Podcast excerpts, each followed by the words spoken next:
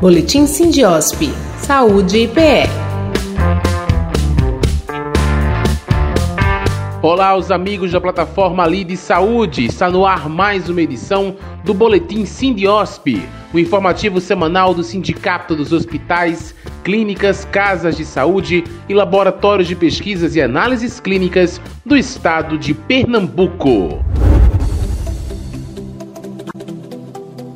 O Sindiosp realiza nos próximos dias 8 e 9 de junho o segundo encontro Sindiosp Subsede Caruaru.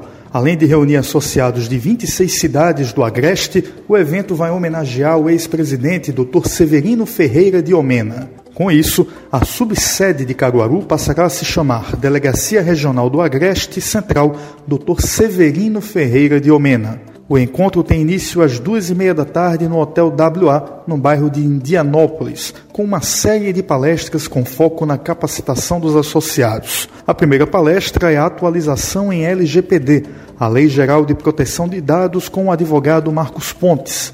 Na sequência, o tema é Novas ferramentas e suprimentos e compras para o setor saúde, com o Dr. Israel Neto. A terceira palestra fala da aplicabilidade da ferramenta tecnológica como instrumento de gestão e segurança do paciente, com a doutora Amanda Machado. Na quinta-feira, dia 9, os associados se reúnem para uma reunião de elaboração das propostas de demandas do setor saúde que serão entregues aos candidatos ao governo de Pernambuco. O segundo encontro Sindiosp, subsede Caruaru, tem um apoio institucional da Adlin, Unicred, Ponte Cyber, Síntese, Brascom, Saúde Brasil e Ultramed.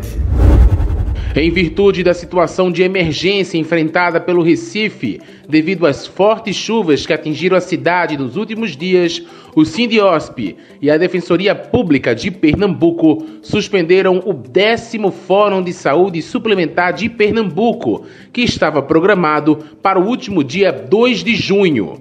O Sindiosp e a Defensoria Pública devem remarcar uma nova data o mais breve possível. Termina aqui mais uma edição do Boletim Sindiosp em parceria com o Lide Saúde. Fique atento ao próximo aqui pela plataforma, além de site e redes sociais do Sindicato dos Hospitais Privados. O Boletim Sindiosp é apresentado e produzido pelos jornalistas Marcelo Barreto e Rafael Souza, da Esfera Agência de Comunicação.